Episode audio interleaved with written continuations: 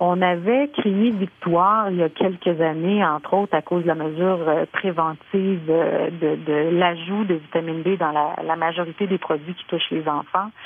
Ceci dit, avec euh, l'avènement des nouvelles euh, tendances alimentaires telles que les alimentations véganes ou les alimentations euh, végétaliennes, ben malheureusement, lorsqu'on discute avec nos sur spécialistes de la pédiatrie, des, experts de la croissance chez les enfants, les endocrinologues pédiatres, ben, on se rend compte que c'est une maladie qui est en retour au Québec malheureusement parce que c'est pas contre-indiqué hein, complètement. C'est la société canadienne des pédiatres et aussi les nutritionnistes euh, diététistes du Canada, on a émis un énoncé en 2010 pour bien accompagner les familles. Mais encore là, c'est un problème d'accessibilité, c'est un problème euh, de ressources en première ligne qui fait qu'on n'est pas capable euh, de bien conseiller ces gens-là. Donc les gens se retournent vers des outils comme les blogs, des, les réseaux sociaux pour être capables de, de maintenir leurs croyances ou leur, euh,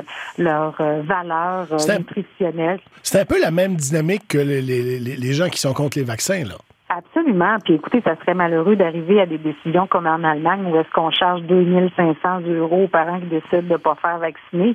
Malheureusement, des fois, ça prend des lois pour être capable de dire aux gens, mais réveillez-vous avant qu'il soit trop tard.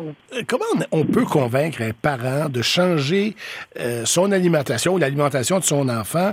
Ben, je pense que c'est d'être dans un premier temps en mode écoute, hein, d'écouter ses parents-là, de, de comprendre quelles sont leurs convictions, qu'est-ce qui est derrière ça.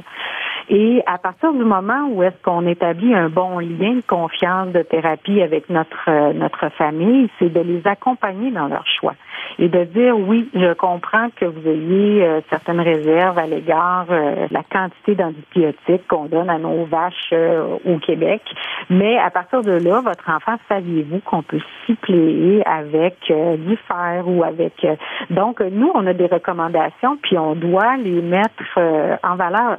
Comme je vous dis c'est pas interdit d'avoir des régimes euh, végétariens, végétaliens. Moi, juste pour vous donner un exemple, on est quoi, 600 pédiatres au Québec. Mm-hmm. Juste moi, dans mes deux dernières années de pratique, j'ai eu six cas de début de rachitisme que j'ai dû accompagner les familles. Trois cas, j'ai dû demander de l'aide à la protection de la jeunesse, qui nous ont accompagnés de façon exceptionnelle dans ces cas-là. Puis les parents ont compris, les parents ont fini par euh, voir qu'on était là dans l'intérêt de leur enfant, puis que c'était bienveillant.